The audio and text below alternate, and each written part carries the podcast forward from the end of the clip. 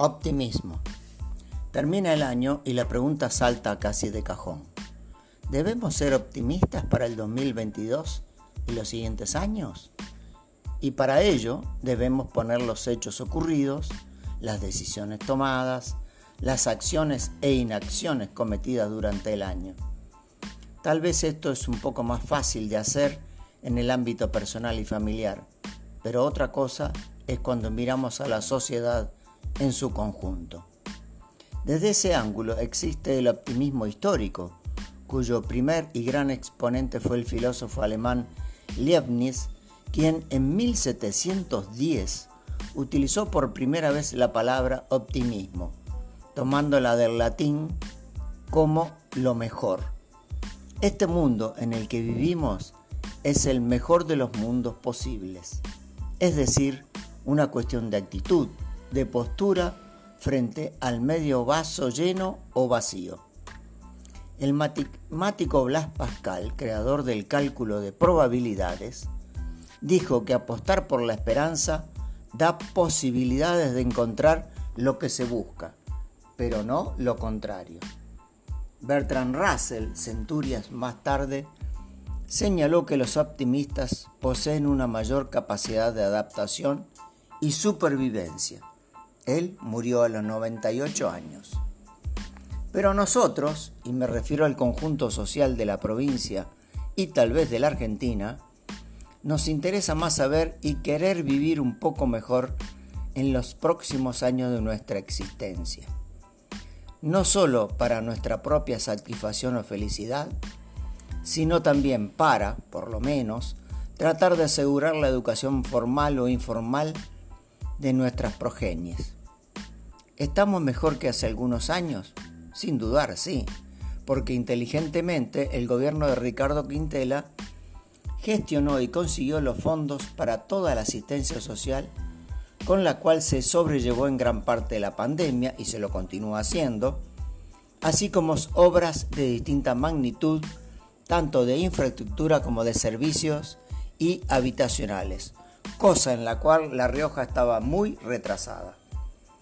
Por supuesto que la pandemia le trastocó los planes iniciales, sobre todo en la cuestión netamente política. Pero para ello, el 22 aparece como el año clave, puesto que la reforma de la constitución provincial se planteará cuando se reinicien las sesiones en la legislatura provincial y se concretará en tiempo perentorio. Pero además de las elecciones para diputados constituyentes, a último momento se agregó otra campaña electoral que será el 3 de abril y que es la de la elección de autoridades provinciales y departamentales del Partido Justicialista, cosa que hacía muchos años no se hacía y sus autoridades se configuraban a gusto del gobernador de turno. En ese sentido, se especula con que los intendentes serían los presidentes de los consejos departamentales, habrá que ver qué dicen y hacen los diputados, y el Consejo Provincial obviamente será encabezado por Quintela. La clave estará, como siempre, en los últimos años en la capital. Si el Consejo Departamental queda presidido por Armando Molina, es casi como una postulación oficial a la Intendencia para el 2023. Aunque el quid de esta, de esta cuestión es que si Molina va a la Intendencia, ¿quién lo va a reemplazar en su actual cargo? Con el nivel de confianza y de conocimiento que tiene Armandito respecto del gitano. Todos saben que lo que dice y hace Molina es prácticamente como si lo dijera e hiciera Quintela.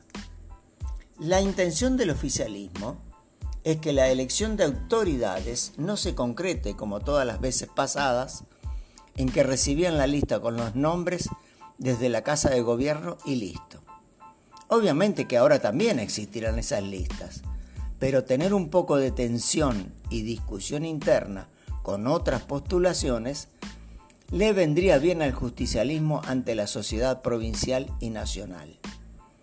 Otra cuestión a ver es qué pasará con los partidos que se han formado a través de los años con la diáspora peronista.